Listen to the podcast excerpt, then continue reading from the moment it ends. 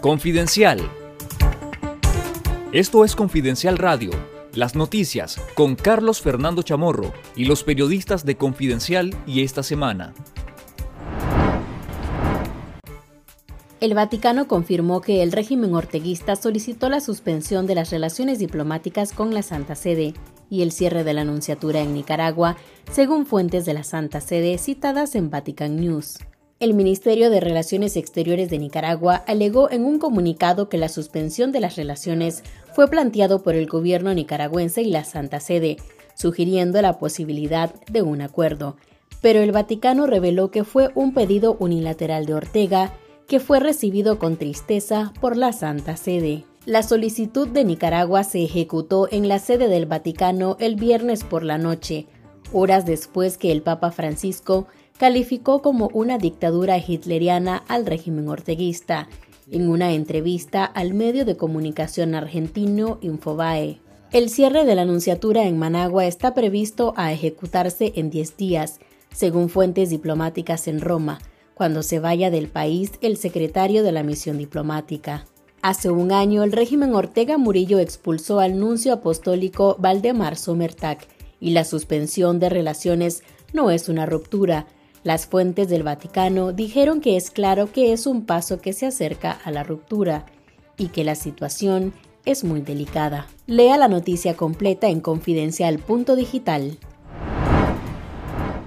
La suspensión de relaciones diplomáticas con el Vaticano provocará más aislamiento internacional para el régimen Ortega Murillo, coincidieron expertos y exdiplomáticos sobre las consecuencias de esta abrupta suspensión después de más de un siglo de relaciones con la Santa Sede.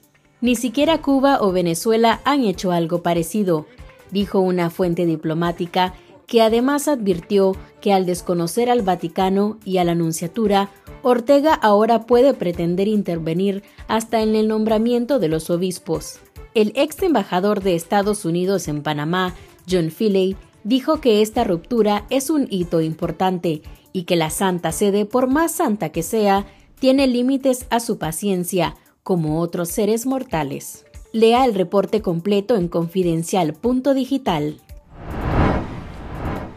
El ex jefe del ejército de Nicaragua, general en retiro Humberto Ortega Saavedra, reconoció que en el país no hay democracia y destacó que la dirigencia sandinista, encabezada por su hermano mayor Daniel Ortega, se ha salido del rumbo democrático y está marcando un autoritarismo, aunque trató de trasladar parte de la culpa a la oposición nicaragüense.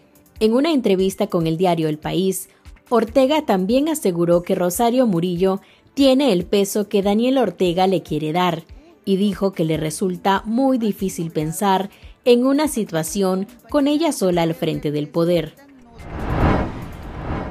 La Procuraduría General de la República no ha informado a las directivas de las 19 entidades del sector privado ilegalizadas cuál será el procedimiento para su disolución y traspaso de sus bienes a manos del Estado, así como si podrán disponer de sus cuentas bancarias para liquidar al personal que trabajaba para ellos. Cuatro fuentes asociadas a las cámaras canceladas dijeron a Confidencial que la Procuraduría todavía no ha decidido cómo proceder para confiscarle sus bienes, lo que incluye el dinero que tienen en los bancos.